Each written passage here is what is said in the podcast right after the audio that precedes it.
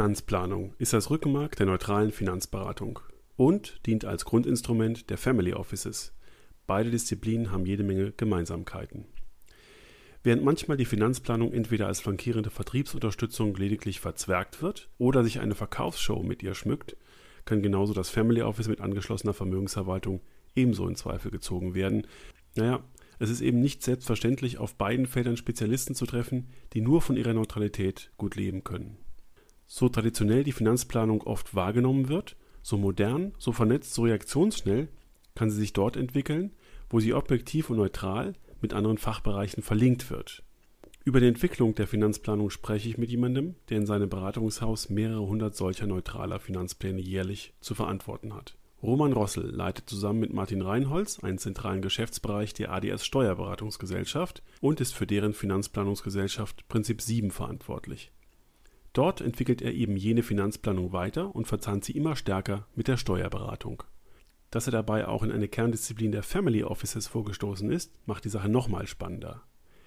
In unserem siebten Praxisgespräch Das große Bild, dem Podcast des Private Banking Magazins und ETA Family Office, also nicht nur Unternehmer, sondern auch Steuerberater, Rechtsanwälte und Vermögensverwalter aufgemerkt, so kann die Finanzplanung der Zukunft aussehen mit Roman Rossel.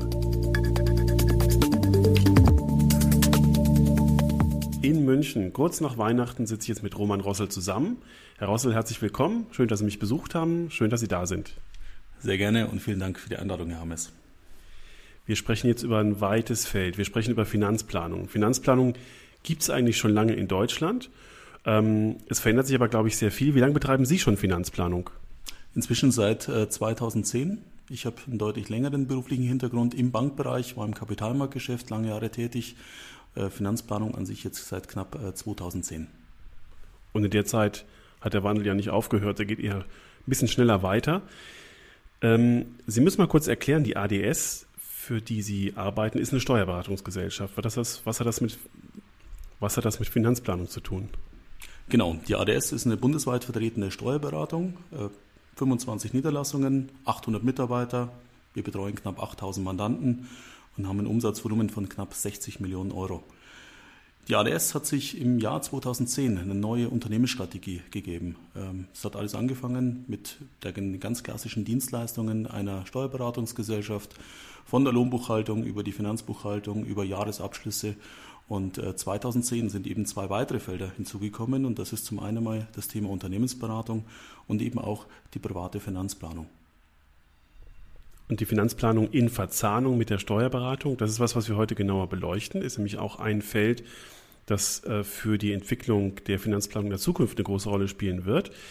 Aber ähm, fangen wir noch mal an mit ähm, der Integration der Finanzplanung in die klassische Steuerberatung.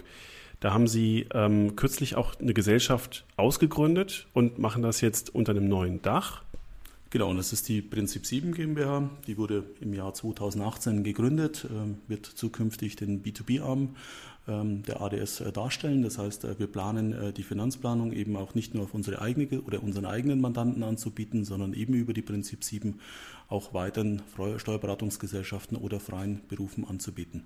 Wenn wir jetzt mal von der Verzahnung zunächst mal kurz abkommen und über Finanzplanung generell sprechen, dann kann man sagen, dass die Finanzplanung sich im deutschsprachigen Beratungsfeld nicht als Selbstverständlichkeit für Unternehmer durchgesetzt hat.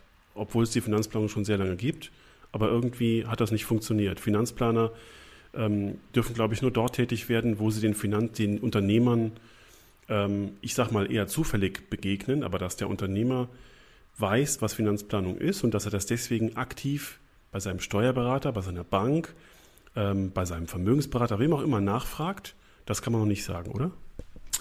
Ja, das ist tatsächlich ein sehr bedauernswerter Umstand, äh, den wir auch äh, nicht gutheißen. Wir glauben, dass äh, Finanzplanung gerade für den aktiven Unternehmer ein ganz, ganz wichtiger Part ist, um sein Leben und auch um sein Leben entsprechend äh, zu planen, sein Leben äh, zu gestalten. Und wir sind dabei, mit Prinzip 7, mit der ADS, äh, das Ganze entsprechend ähm, zu verändern. Finanzplaner sitzen normalerweise auf der Bankseite und werden zum Beratungsprozess hinzugenommen von den Relationship Managern zur Vertriebsunterstützung oder ich sage mal, zur Objektivierung der Beratungsleistung. Ähm, dann werden aber im Nachgang oft nur Bankprodukte angeboten. Es gibt freischaffende Finanzplaner, die als Einzelkämpfer oder kleine Teams irgendwo sitzen und sich ähm, um ihre Mandanten kümmern. Es gibt äh, versicherungsnahe Finanzplaner, die natürlich dann den Versicherungsvertriebsarm im Hintergrund haben. Und es gibt Konstruktionen, wie das bei Ihnen der Fall ist, dass Sie eben in eine Steuerberatung integriert sind. Und Sie schreiben über 200 Finanzpläne im Jahr. Wie kann man sich das vorstellen? Wie kann man das organisieren? Zunächst einmal ist es so, dass wir diese 200 Finanzpläne ähm, nur durch eine Arbeitsteilung ähm, überhaupt schreiben können. Also die Arbeitsteilung bedeutet bei uns, es gibt ein Team, äh, das das Thema Datenmanagement übernimmt, das also sämtliche Daten für äh, Mandanten entsprechend sammelt. Anschließend verarbeitet der Finanzplaner, plant also praktisch tatsächliche Situation und am Schluss gibt es noch jemanden, der den Finanzplan dann auch dem Kunden vorstellt. Ohne diese Arbeitsteilung würden wir diese hohe Anzahl an Finanzpläne äh, überhaupt nicht ähm, bringen können. Ich glaube, der größte Vorteil oder ein großer Vorteil äh, von unserer Steuerberatungsgesellschaft ist es, dass wir keinen Schwerpunkt haben wie andere. Im Bankbereich werden Finanzpläne sehr, sehr stark auf den liquiden Bereich zentriert. Im äh, Versicherungsbereich, Sie haben es angesprochen, äh, geht es ganz stark um das Thema Altersvorsorge. Wir in der Steuerberatungsgesellschaft haben keine Produkte, die wir im Anschluss verkaufen müssen. Und so können wir tatsächlich jedem einzelnen Vermögensgegenstand die gleiche Bedeutung zumessen. Das geht los äh, mit dem Unternehmen, auf dem wir einen sehr, sehr großen oder auf das wir einen sehr, sehr großen Schwerpunkt legen. Äh, wir haben einen äh, eigens angefertigten Unternehmensplan, der uns diese Daten dann maßgefertigt in den Finanzplan überspielt. Wir haben im Bereich des liquiden Vermögens Banker sitzen, wir haben Versicherungsexperten, die eben den Versicherungsteil entsprechend beleuchten, sodass wir von uns oder dass wir von uns in Anspruch nehmen, dass wir alle Vermögensteile gleich betrachten damit der Anwender oder der Finanzplanungskunde äh, diese Unterscheidung machen kann, kann er zunächst mal prüfen, ob sein Finanzplaner nach dem ähm, Finanzplanungsprozess, den man klar von dem Umsetzungsprozess unterscheiden muss, also von der sogenannten Umsetzungsphase unterscheiden muss, ähm, schon mal prüfen, ob ihm denn da ein eingeschränktes Produktportfolio droht, ähm, ob da überhaupt irgendein eine Absicht besteht, ihm was anzubieten durch den Finanzplaner oder durch die Organisation des Finanzplaners oder ob er einfach in die Hand genommen wird, um sich vom offenen Markt zu suchen, was zu ihm passt. Kann man das so einfach sagen? Genau. Der Mandant ist bei uns in der Umsetzung völlig frei ob er das mit einem Bank, mit dem Vermögensverwalter umsetzt, ob er das mit seinem Versicherungsvertreter umsetzt oder ob er zu einem anderen Versicherungsmakler geht. Wir sind äh, in dem Zusammenhang nicht gebunden. Wir begleiten ihn. Äh, für uns ist jede Umsetzungsbegleitung auch äh, eine, eine, relativ offene, ein offenes Thema. Das heißt, wir ähm, unterstützen ihn sehr gerne. Wir geben ihm eine Art Zweitmeinung zu dem umgesetzten Produkt, geben ihm Tipps, welches Produkt vielleicht noch optimaler zu ihm passt und er setzt dann das Ganze entsprechend um. Sehen Sie, da kann man bei der Suche nach Finanzplanern genauso vorgehen wie bei der Suche nach Family Officern. Da gibt es nämlich diese kleinen, feinen Unterschiede bei der Neutralität auch.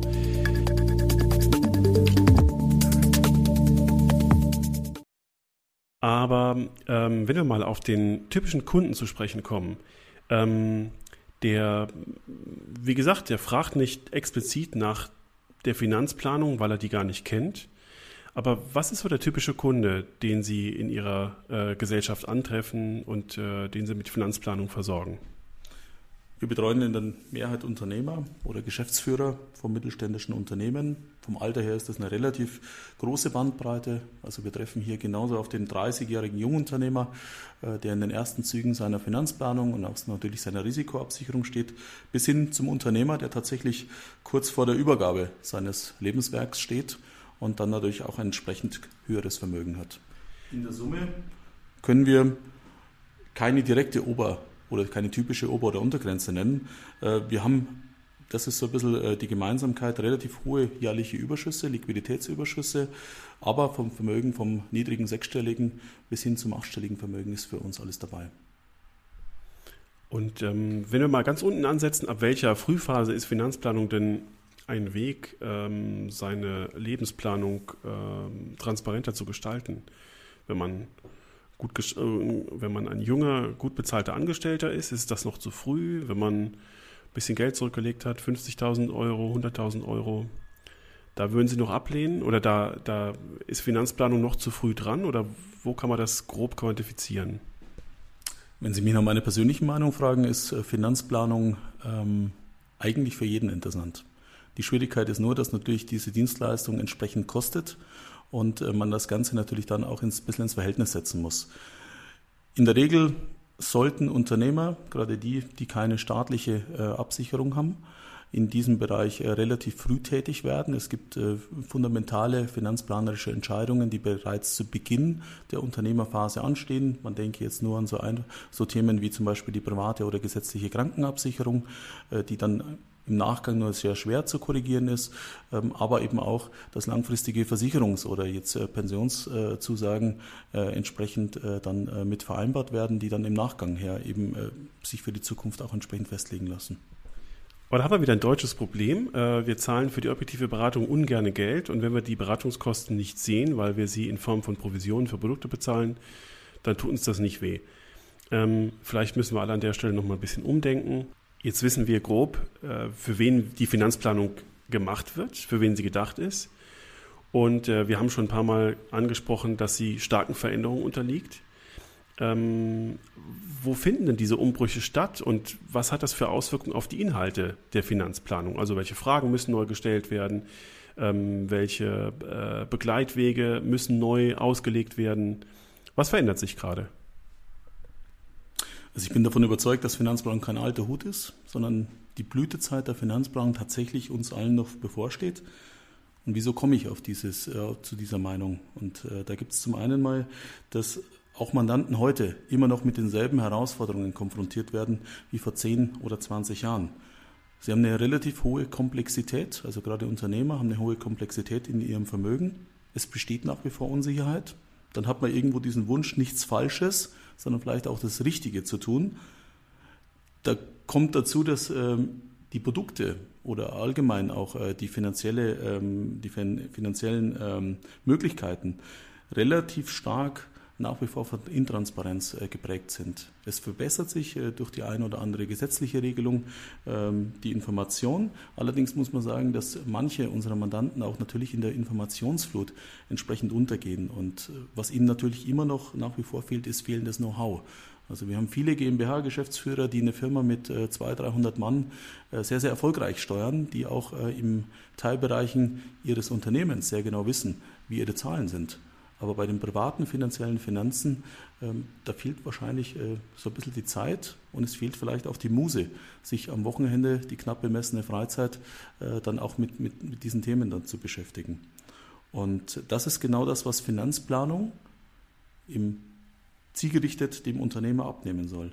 Das heißt, wir analysieren zum einen mal diese Situation und ganz wichtig, wir wollen das Bauchgefühl äh, des Mandanten nicht verdrängen, sondern wir wollen es ergänzen. Wir schauen uns äh, dann diese Informationen an, bewerten diese, stellen eine Strategie auf und versuchen im Ergebnis eine Bewertung äh, der kompletten äh, oder des kompletten Status quo äh, dann auch ähm, aufzustellen.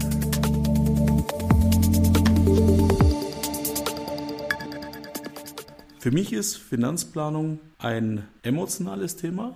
Es geht nämlich um die eigene Lebensplanung und dieses emotionale Thema wird durch Zahlen, durch, also ergo durch Sachlichkeit ergänzt. Und damit äh, hat der Mandant neben ähm, hat eine, eine belastbare Basis, um, um, dieses, äh, um dieses emotionale Thema entsprechend anzugehen.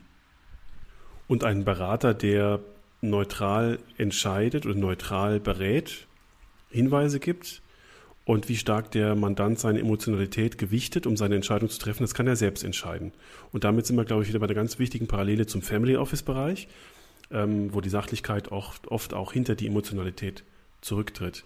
Und früher, als ich die Finanzplanungsausbildung gemacht habe, war äh, der Start immer ein ähm, Datengespräch, ähm, aus dem der Finanzplaner mit einem Schubkarren voller Akten ähm, zurück in sein Büro gefahren ist und äh, die ausgewertet hat. Das ist heute im Idealfall gar nicht mehr so. Natürlich spielt Papier eine große Rolle. Aber wenn wir über die Digitalisierung sprechen, über die Möglichkeiten, die vielleicht auch aus der Verzahnung von Finanzplanung und Steuerberatung, vielleicht auch der Verzahnung zu manchen Rechtsanwälten ähm, möglich ist, dann erspart man sich äh, diese analoge papierhafte Datenaufnahme, nicht das Gespräch, aber ähm, das Suchen in äh, vergebten Akten und kann dann wahrscheinlich Zeit und Geld sparen. Wie sieht die Digitalisierung in diesem Bereich aus?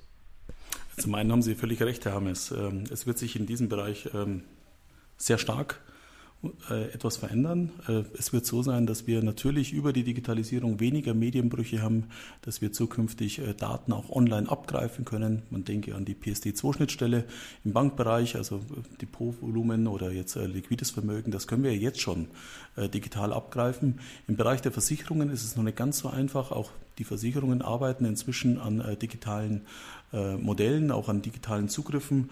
Ähm, da ist es nur so, dass der Teufel ein bisschen im Detail liegt und jede Versicherung das anders als im Bankbereich äh, eigenständig handhabt und etwas anders handhabt. Da müssen wir also zum Teil auf jeden Fall nochmal nachfragen. Da geht es äh, um Standards, die dann vereinheitlicht werden müssen, damit verschiedene Softwareprogramme über die gleichen Schnittstellen auf die gleichen Daten zurückgreifen können letzten Endes. Genau, exakt. Der typische Datenaufnahmebogen, von dem Sie am Anfang gesprochen haben, ähm, der ist leider noch nicht ganz Geschichte, weil natürlich diese individuelle Situation eines jeden Mandanten äh, vom Finanzplaner erstmal erfasst werden muss. Das heißt, wenn ich jetzt mit, mich, mit Ihnen über Ihre Situation unterhalte, dann kann ich natürlich den einen oder anderen Bereich online abgreifen, wenn, ich, wenn Sie mir Ihre Versicherungsnummern geben, wenn Sie mir Ihre ähm, Bankdaten geben. Ich brauche aber genauso noch weiche Informationen. Ich brauche weiche Informationen zu Ihren Zielen, äh, zu Ihrem Ruhestandsdatum und das, glaube ich, kann nur in einem persönlichen Gespräch und natürlich mit äh, individuellen Angaben von Ihnen erfolgen. Im Grunde genommen glaube ich, äh, dass äh, die Datenbeschaffung sich in der Zukunft verändern wird. Es wird, glaube ich, auch der Zugang zu Produkten in der Zukunft einfacher werden. Man denke an die ganzen Online-Vergleichsportale. Das heißt, wenn man früher noch an die Bank oder an den Versicherungsmakler gebunden war, dann wird das Ganze zukünftig über das Netz äh, dann auch zum Teil günstiger ähm, erfolgen. Was wir aber, glaube ich, nicht so einfach digitalisieren in völliger Umfänglichkeit, das ist die Finanzplanung. Ganz einfach, weil eben diese privaten und äh, sehr, sehr detaillierten Informationen äh, zum Teil sehr sensibel sind und äh, zum Teil eben auch gar nicht online abbildbar sind. Weil Sie gerade diese Vergleichsportale ansprechen, das ist ja für viele ähm, ein Anlass, eben keinen Berater aufzusuchen, sondern zu sagen, na, ich suche mir jetzt über die bekannten Plattformen mit der 24 am Ende ähm, meine Versicherung, meinen ähm, äh, Tarif äh, für, für andere Finanzdienstleistungen. Ähm, das muss man, glaube ich, an der Stelle mal klar sagen. Das, hat, äh, das eine hat mit dem anderen nichts zu tun, denn äh, wir unterscheiden nach wie vor die Finanzplanungsphase, in der wir Lebensziele priorisieren und ähm, die Ist-Situation erfassen und später, und das kann ja der ein oder andere sicherlich teilweise für sich selber machen, in der Umsetzungsphase sich dann die entsprechenden Lösungen suchen, ähm, das ist äh, aus der Planungsphase, aus der Analysephase komplett rauszuhalten. Ähm, nur damit wir es an der Stelle nochmal gesagt haben. Und wenn wir uns jetzt diese Möglichkeiten anschauen aus der Digitalisierung, dann strahlen die ja auch aus auf die Präsentation der Ergebnisse. Also wenn, der, wenn Sie die Daten erfasst haben, dann doch mit ein oder zwei Aktenordnern, vielleicht auch mit dreien ins Büro fahren, die analysieren und ähm, der von Ihnen beschriebenen Weise einen Finanzplan erstellen, der vollumfänglich alle Bereiche abtastet und die Ziele ähm, äh, mit einarbeitet, äh, die der Mandant mit Ihnen besprochen hat. Dann hat man früher als Ergebnis ein auf 120 Gramm Papier gedrucktes äh, Pamphlet bekommen, über 60, 80 Seiten. Und äh, ganz ehrlich, ich glaube, das haben die allerwenigsten Mandanten gelesen. Das sah toll aus, das sah nach viel Arbeit aus, das war seine, keine Ahnung, 8000 Euro wert, was auch immer dafür aufgerufen worden ist. Aber hat es jemand gelesen? Ich weiß es nicht, ich glaube nicht. Ist das jetzt anders? Es verändert sich ein Stück weit. Also wir sind äh, momentan dabei, dieses, äh, diesen Papierplan, diesen 60, 80-seitigen Papierplan ähm, vielleicht nicht komplett abzuschaffen, aber zumindest äh, deutlich äh, zu verringern. Ich glaube, ähm, die Darstellung wird sich verändern, die wird sich verändern müssen. Das muss alles ein Stück weit stringenter, auch äh, für den Kunden einfach zu verstehen zu sein. Ich glaube, wir müssen viel, viel mehr im Bereich der Finanzplanung mit didaktischen Mitteln arbeiten. Ähm, da glaube ich, äh, werden wir auch in Zukunft neue Möglichkeiten haben. Wieso war das in der Vergangenheit nicht möglich? Wir hatten in der Vergangenheit ziemlich starre Auswertungsplattformen und diese starren Auswertungsplattformen, die haben sich, äh, die werden sich wandeln und das hängt natürlich damit zusammen, dass wir zukünftig die Daten in einer Datenbank äh, entsprechend äh, verarbeiten können, dass wir diese Daten auch entsprechend die Rohdaten miteinander kombinieren können und wenn in dem Moment, wo das der Fall ist, kann ich natürlich Auswertungen besser auf den Mandanten zuschneiden. Ich gebe Ihnen recht, äh, der 60-seitige Papierplan ist nicht nötig.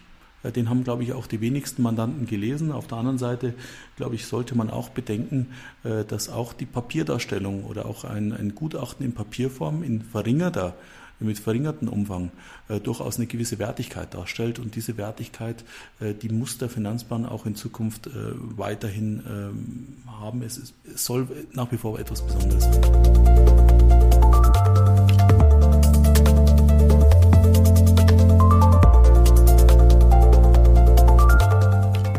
Da sind wir vielleicht auf dem Weg zur nächsten Parallele zum Family Office, nämlich da gibt es ähm, Cockpit-Lösungen, in denen man seinen Soll-Ist-Vergleich, seinen Zielabgleich äh, in digitaler Form vornehmen kann, was die Allokation, die Zielrendite, das Risiko angeht.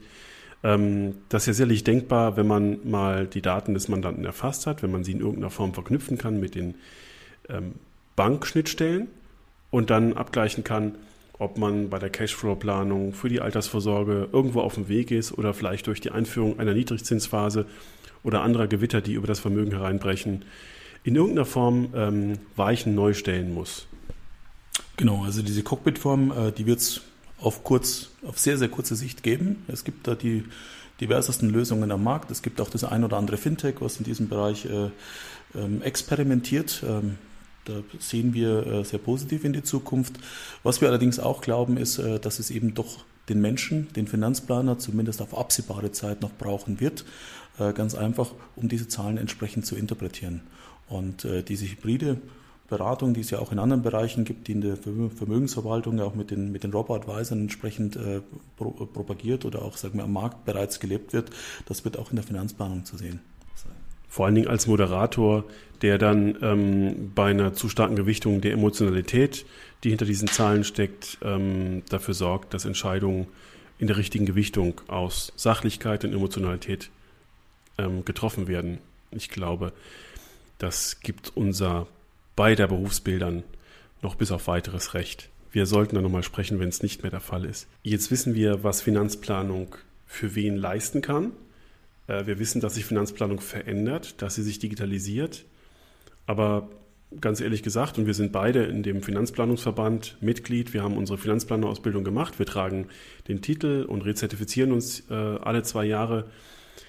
Ähm, so richtig bekannt ist die Dienstleistung Finanzplanung bei unserer Zielgruppe ja nun nicht. Und das ist etwas, was ich persönlich auch sehr bedauere, aber worauf kann man das zurückführen? Warum ist so ein ganz wichtiges neutrales Beratungselement bei den deutschen Unternehmern, bei den vermögenden Familien, bei jedem, der sich in irgendeiner Form mit Lebensplanung beschäftigt, noch nicht so weit verbreitet, dass er sich an einen Finanzplaner wendet, bevor er bei irgendeiner Bank oder bei irgendeinem Versicherungsmakler Produkte abschließt? Ja, wenn man ganz ehrlich ist, ist, Deutschland, äh, ist in Deutschland äh, die Finanzplanung eigentlich nahezu unbekannt. Zumindest, ich glaube, der ganz breite Durchbruch, der wurde nie geschafft. Das ist bedauerlich, aber das ist, glaube ich, momentan die Situation. Das, wir haben uns selber gefragt, an was könnte das liegen? Ich denke, es gibt viel zu wenig ausgebildete Finanzplaner. Wir sprechen hier von knapp 1500 äh, zertifizierten Finanzplanern, ähm, von denen aber allerdings nur die wenigsten auch wirklich finanzplanerisch tätig sind. Das heißt, äh, viele arbeiten in Banken, Vermögensverwaltungen, äh, sind dann aber eher, für das, die Betreuung des Vermögens zuständig und weniger die klassischen Finanzplaner. Und was noch dazu kommt, ist, dass Finanzplanung natürlich insgesamt kein geschützter Begriff ist. Und ähm, wenn ich mir die Werbung, wenn ich mir die, die äh, Webseiten verschiedener Unternehmen anschaue, dann behaupten sehr viele, dass sie äh, nichts anderes als Finanzplanung machen. Und wenn man dann genauer hinschaut, ist es nichts anderes als ein standardisiertes und sehr schnell erstelltes Zahlenwerk, äh, das eigentlich keine wirkliche Aussagekraft besitzt. Also haben wir auf der einen Seite erstmal die Finanzplanung, den Titel, die Ausbildung, die augenscheinlich mehr für die Innenansicht innerhalb von Banken, Vermögensverwaltern oder ähnlichen Institutionen eine Rolle spielt, aber nicht so sehr für die Außenansicht durch die Kunden, die es eigentlich betrifft. Ich glaube, das ist ein ganz wichtiger Punkt. Wir sind wieder bei dem Affenfelsen, den wir im letzten Podcast ähm, erwähnt haben. Und andererseits, und andererseits treffen wir sogenannte Finanzplaner an, die mit dem Begriff der Finanzplanung ihre Vertriebsaktivitäten unter so ein objektives Mäntelchen stellen wollen, aber letzten Endes gar keine Finanzplanung, keine qualifizierte Finanzplanung anbieten. Das ist äh, exakt so der Fall. Ich glaube, es gibt im Lehrbuch äh, eine ganz klare Trennung äh, zwischen dem vertrieblichen äh, Part und äh, dem finanzplanerischen Part. In der Praxis wird das für den Kunden, für den Mandanten allerdings nur selten sichtbar. Das heißt, Finanzplanung, wie Sie richtig sagen, ist manchmal auch Mittel zum Zweck. Und äh, was wir eben auch feststellen, ist, dass oft der Fokus eben auf genau den Bereich gelegt wird, äh, im Bankbereich dann eben auf das liquide Vermögen oder im, im Versicherungsbereich auf die Altersvorsorge, sodass eigentlich eine umfängliche Finanzplanung im, äh, auf das gesamte Vermögen so nicht stattfindet. Gerade im Bereich äh, des Unternehmens äh, erleben wir sehr häufig, dass dann irgendwie ein Wert angenommen wird, beispielsweise der Eigenkapitalwert des vergangenen Jahres, den man dann mit einer gewissen Prozentzahl entsprechend hochrechnet. Aber es ist eigentlich keine wirkliche Einbindung des Unternehmens in den Finanzplan ähm, festzustellen. Und ähm, was mir immer wieder auch auffällt, wir hatten es vorher schon, ist einfach diese didaktisch unzureichende Aufbereitung des Finanzplans. Da bekommt man dann wirklich seine 60, 70 Seiten. Äh, das ist dann ein Konglomerat von äh, Tabellen, von Schaubildern. Aber eine wirkliche Erklärung, äh, eine wirkliche Erläuterung des Ganzen findet eigentlich äh, nicht statt.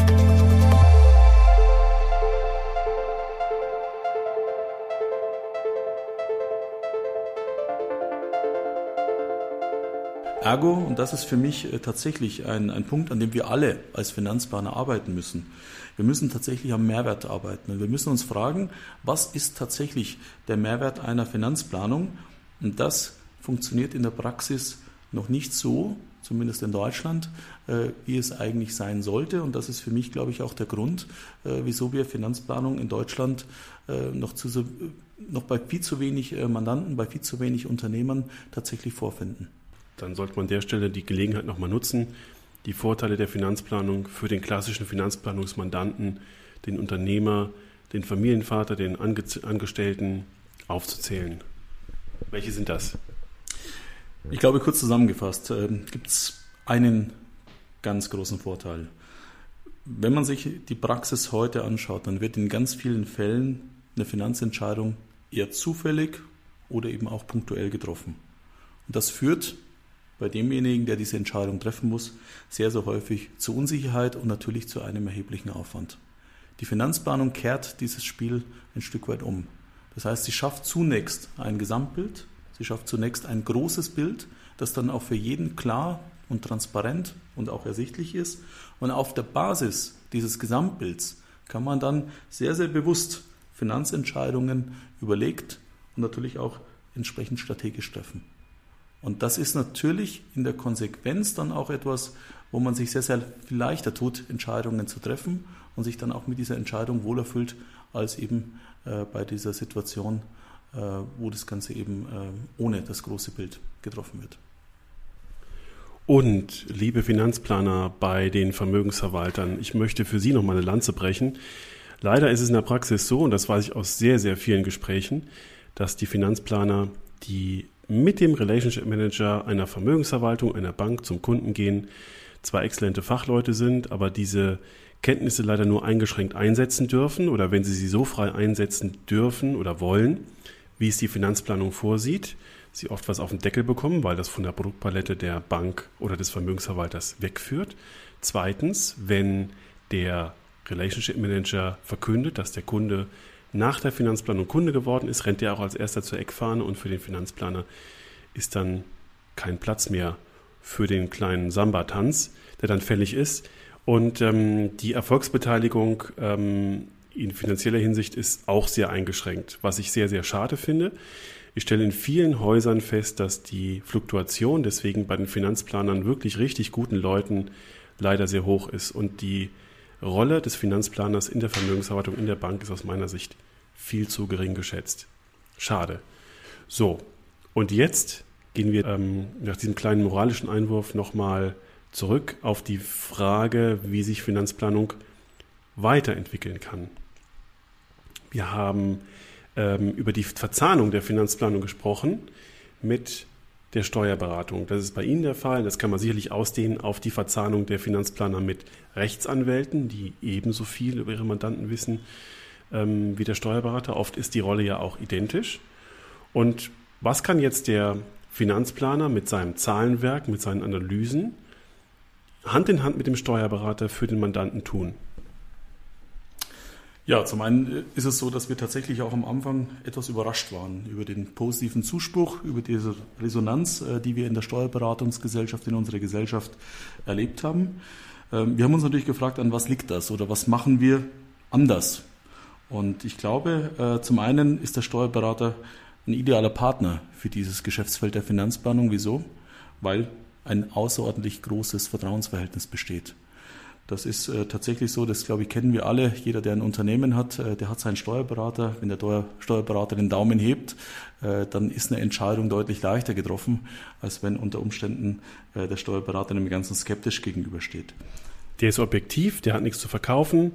Die meisten jedenfalls nicht. Ähm, Klammer auf, da gibt es andere Fälle, Klammer zu aber der genießt den uneingeschränkten Ruf des objektiven Partners, der die richtigen Ratschläge gibt.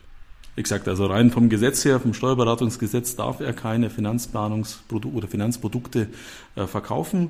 Ähm, er verfügt natürlich auch über eine große Anzahl von Daten. Also das ist sicherlich auch was, äh, was uns die Finanzplanung deutlich erleichtert. Man denke nur ans Unternehmen, man denke an die Unternehmenszahlen, die können wir äh, aus den Bilanzen, aus den äh, Cashflow-Analysen entsprechend in unsere ähm, Leistungen integrieren. Das erleichtert uns und natürlich auch dem Mandanten die Kommunikation. Wir müssen nicht nachfragen, sondern wir haben das Ganze im Haus.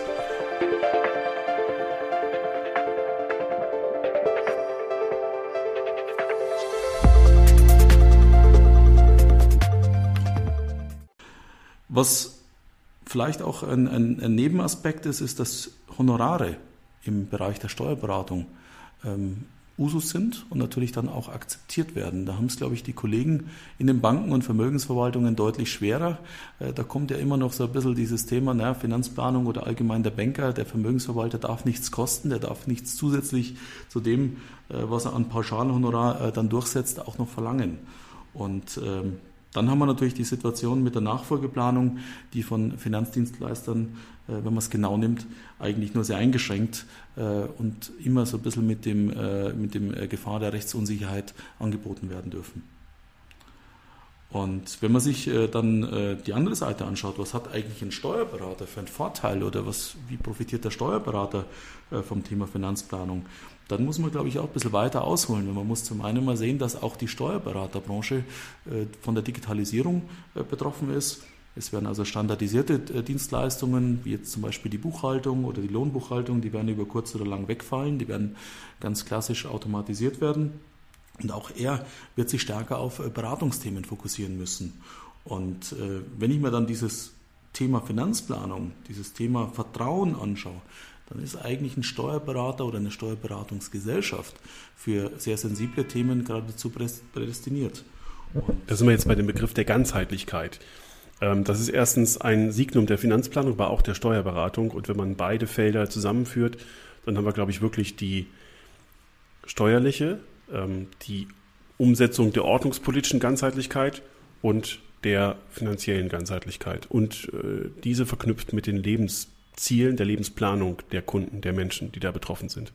Exakt, also das ist ein hochemotionales Beratungsfeld und äh, im Grunde genommen ist der Effekt, dass der Mandant den Steuerberater noch stärker in seine ähm, persönliche äh, privaten und natürlich auch beruflichen äh, Beziehungen mit einbindet. Äh, das ist das, was wir feststellen und das ist auch, glaube ich, äh, das, wovon die Gesellschaft äh, dann insgesamt äh, profitiert. Äh, es sind momentan noch sehr wenige Kanzleien, die diese Dienstleistung anbieten. Wir spüren aber gerade im Zusammenhang mit unserer Tochtergesellschaft Prinzip 7 in mehreren Gesprächen, auch mit größeren Gesellschaften, dass da ein sehr, sehr großes Interesse äh, in diesem Bereich äh, dann auch äh, wächst oder dass das Interesse in diesem Bereich wächst und äh, wir gerade von größeren Gesellschaften auch aktiv angesprochen werden, äh, ob wir uns eine Kooperation und eine Zusammenarbeit vorstellen können.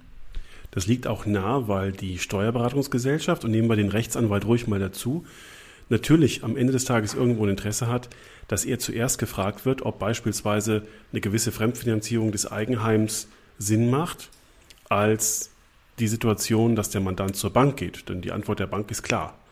Ähm, und um die Objektivität äh, für diese Antwort sicherzustellen, ist dann der sogenannten, in manchen Bereichen redet man dann von Key Account, von der Hauptvertrauensperson der Familie, oft der Steuerberater, oft der Rechtsanwalt, oft beides in einer Person, dann natürlich erster Anlaufpunkt. Und wenn diese Beratungsfelder die Finanzplanung in der Hinterhand haben, dann ist, glaube ich, die Aussagekraft extrem stark. Und da wir gerade bei der Ganzheitlichkeit sind, es gibt in der Finanzplanung einen neuen Trend. Der Trend hat sich verstärkt, als in die Finanzplanungsriege immer mehr Versicherungsvertreter hineingekommen sind, äh, die wir natürlich alle herzlich willkommen heißen, die aber auch mit dazu beigetragen haben, dass sich die Finanzplanung auf Themen fokussiert und ein bisschen davon abrückt, dass die Finanzplanung ganzheitliche Pläne schreibt oder ganzheitlich analysiert.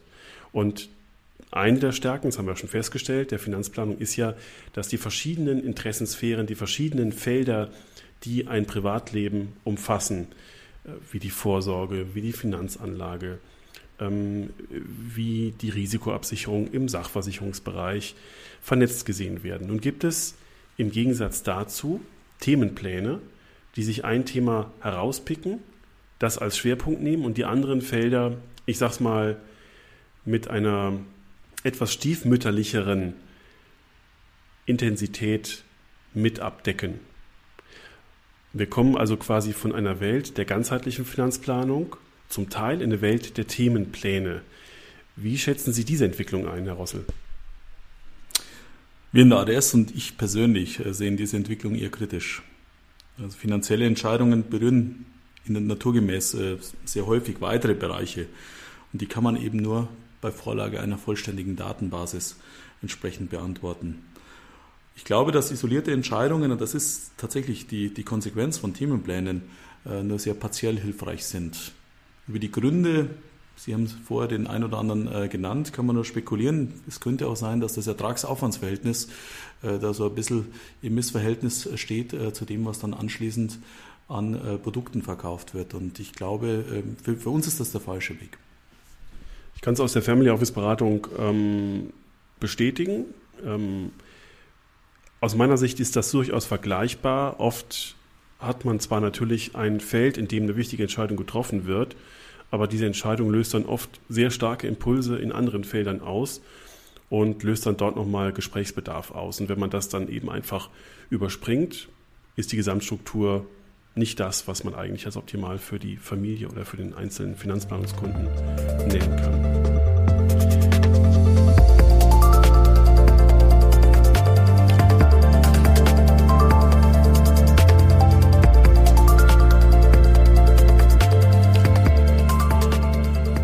Da wir gerade über die Abgrenzung vom Family Office sprechen, wie kann man das denn generell äh, sehen? Letzten Endes, ich meine, ähm, ich bin auch so ein Vogel, ich habe Finanzplanungsausbildung gemacht, ich bin Mitglied im Verband, ähm, mache da brav meine Fortbildungsveranstaltung. Ich schreibe aktiv selbst keine Finanzpläne, aber ich greife intensiv auf das Instrumentarium der Finanzplanung zurück, wie das ganz viele andere Family Officer auch so machen.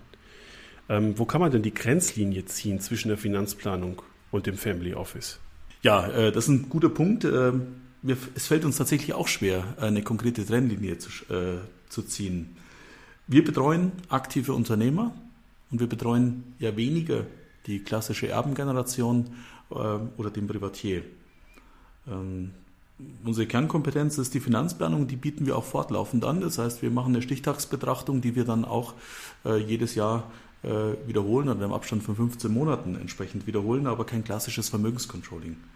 Und äh, unsere Kernkompetenzen, die sind tatsächlich die klassische Finanzplanung, das Asset Planning, die Immobilienanalyse und seit dem letzten Jahr eben auch unser Vermögenskontest. Ähm, wo wir weniger tätig bis gar nicht tätig sind, ist tatsächlich äh, die grenzüberschreitende Beteiligungsmodelle oder die Analyse von grenzüberschreitenden Beteiligungsmodellen oder zum Beispiel die Investitionsberatung. Und ähm, ich sage es aus meiner Perspektive, die Finanzplanung denkt tendenziell natürlich immer linear. Ähm, sie geht in ihrer Projektion aus von einem festen Inflationssatz, von festen Durchschnittswerten äh, in äh, der Wertentwicklung von Wertpapierportfolios, von Immobilienportfolios und ähnlichem. Natürlich denken Family Office da ganz anders. Sie denken in Zyklen, in Brüchen und denken dann aus ähm, dieser Perspektive raus zum Teil sehr opportunistisch. Und das ist etwas, was die Finanzplanung selbst so gar nicht vorsieht. Ist auch richtig so. Und deswegen ähm, sind wir an der Stelle auf zwei völlig verschiedenen Beratungsebenen unterwegs.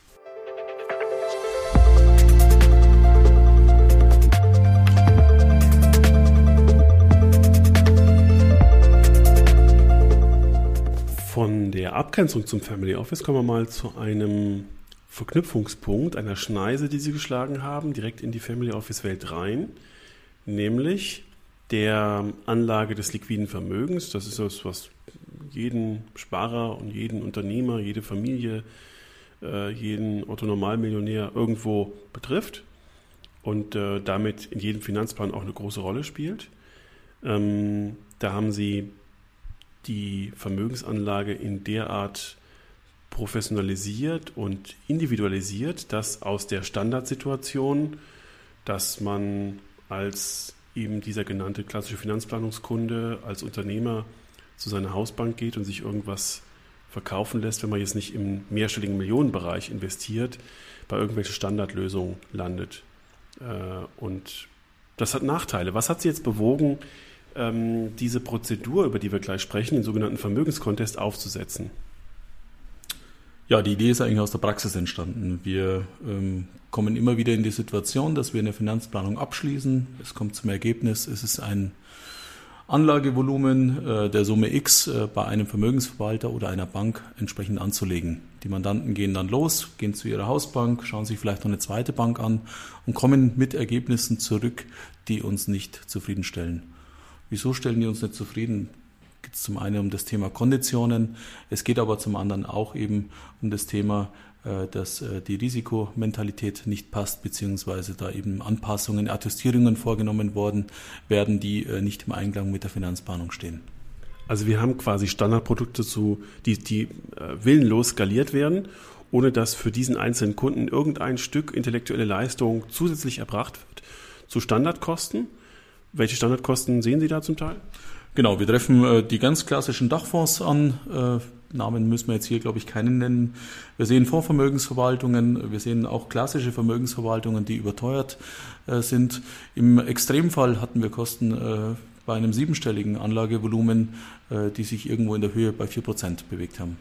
Sauber. So, nun ist irgendwie klar, dass Autonormalunternehmer sich vielleicht deswegen einen Vermögensverwalter sucht, weil er es selber nicht machen kann oder nicht machen will oder das vielleicht auch nur mit einem kleinen Teil machen will, den er als Spielgeld benutzt, aber eine professionelle Hand braucht, die ihn da führt, beziehungsweise die sein Vermögen verwaltet. Das möglichst individuell mit seinem persönlichen Zielplan kongruent und zu anständigen Kosten. Und wie kommen wir jetzt dahin? Indem, dass man klassischerweise die Elemente der Finanzplanung mit der Dienstleistung eines Family Office zusammenführt. Und äh, wir haben das äh, in unserem in unserer Leistung Vermögenskontest kombiniert. Das heißt, äh, wir betrachten äh, zum einen mal die Risikomentalität äh, des Mandanten. Wir suchen im Anschluss dann auf Basis dieser Risikomentalität geeignete Vermögensverwalter zusammen mit dem Mandanten aus. Es wird eine Ausschreibung durchgeführt am Schluss werden äh, mehrere Vermögensverwalter zu einem Finalgespräch eingeladen und nach dem Finalgespräch kann der Kunde, kann der Mandant auf der Basis äh, von stichhaltigen Informationen äh, sich für einen der Vermögensverwalter entsprechend entscheiden. Und da ich in diesem Prozess auch ein ganz kleines Zahnrädchen sein darf, habe ich in diesem Prozess gelernt, und das habe ich vorher auch nicht so geglaubt und erwartet, dass man für einen Betrag ab einer Million Euro hochindividuelle Portfolios bekommt, zu einem sehr, sehr gescheiten Preis. Gescheiter Preis heißt, wir kommen von vier drei, zwei Prozent laufenden Kosten runter auf 0,7, wenn das Portfolio jetzt einigermaßen konservativ aufgestellt ist. Und das ist schon sehr ordentlich. Und vor allen Dingen, dass der Kreis der Vermögensverwalter, die sich für sowas anbieten, gar nicht so klein ist. Exakt, das hat uns alle am Tisch hier überrascht. Ähm, es ist tatsächlich so, dass wir Vermögensverwalter und Banken ähm, ausfindig machen konnten, die an, an, diesem Thema interessiert sind. Ich denke, das ist auch der richtige Weg. Diese ganzen Mindest- oder die ganze Debatte um diese Mindestanlagegrößen halte ich ein Stück weit äh, für äh, sehr wirtschaftlich getrieben, aber eben auch verfehlt. Wir haben ähm, sehr attraktive äh, Mandanten für unsere Bankkunden, die eben noch nicht in dem Konzert der ganz Großen mitspielen, die aber langsam in das Konzert der Größeren hineinwachsen und die an einer Stelle abzuholen, wo eben die, ähm, die Bereitschaft noch entsprechend groß ist, das halte ich für strategisch eigentlich den besten Weg. Und das ist eine Win-Win-Situation sowohl für unsere Mandanten, die von vornherein ein gut strukturiertes und auch preislich attraktives Portfolio bekommen, aber eben auch äh, für die Bank äh, oder den Vermögensverwalter, der dahinter steht, der eben dann davon profitiert, äh, dass er einen Mandanten dann auch bekommt, den, den er in den nächsten Jahren begleiten kann, mit dem er wachsen kann und den er dann eben auch entsprechend in höhere Sphären entsprechend begleiten darf. Und ich glaube, man kann sagen, dass zu den ähm, Häusern, die da bis jetzt Mandate gewonnen haben, Großbanken, Privatbanken und kleine freie Vermögensverwalter zählen und alle auf ihrer Weise vollkommen berechtigt von den Mandanten ausgewählt worden sind im Rahmen dieses Prozesses. Auch das hat mich überrascht, weil viele Privatbanken ähm, verständlicherweise sagen, wir brauchen einen Betrag zum Einstieg von 5 Millionen Euro, damit wir individuell arbeiten können und vorher gibt es eine Standardlösung. Genau das suchen wir in diesem Prozess aber eben nicht.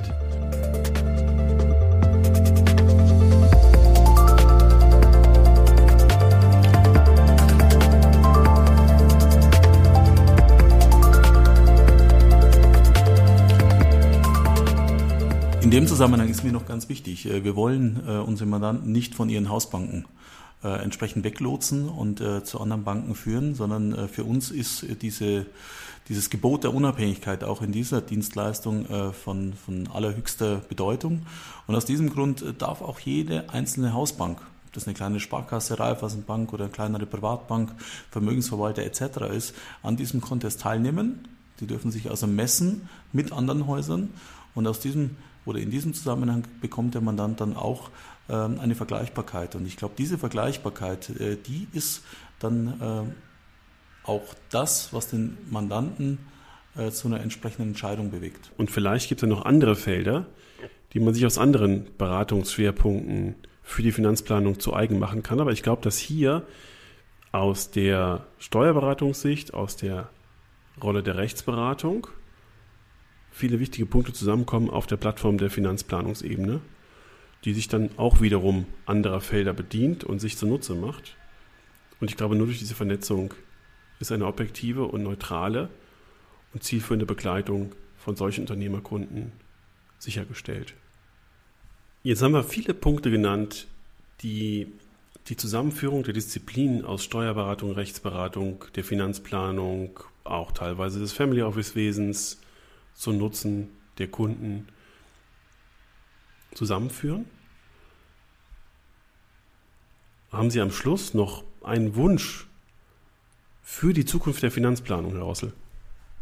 Ja, äh, danke. Es ist ja, war ja gerade Weihnachten. Äh, ich habe tatsächlich einen Wunsch und ich glaube, dass die wenigen Finanzplaner, die aktiv in diesem Business tätig sind, äh, dass wir alle miteinander noch stärker uns austauschen müssen über mögliche ähm, Geschäftsmodelle oder auch über mögliche Leistungen, die wir unseren Mandanten anbieten und damit insgesamt dieser Idee der Finanzplanung und dieser Philosophie der unabhängigen Beratung einen großen Dienst erweisen.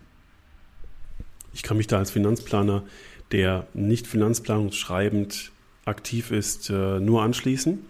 Herr Rossel, ich danke Ihnen ganz herzlich für diese Einblicke und für diesen Austausch.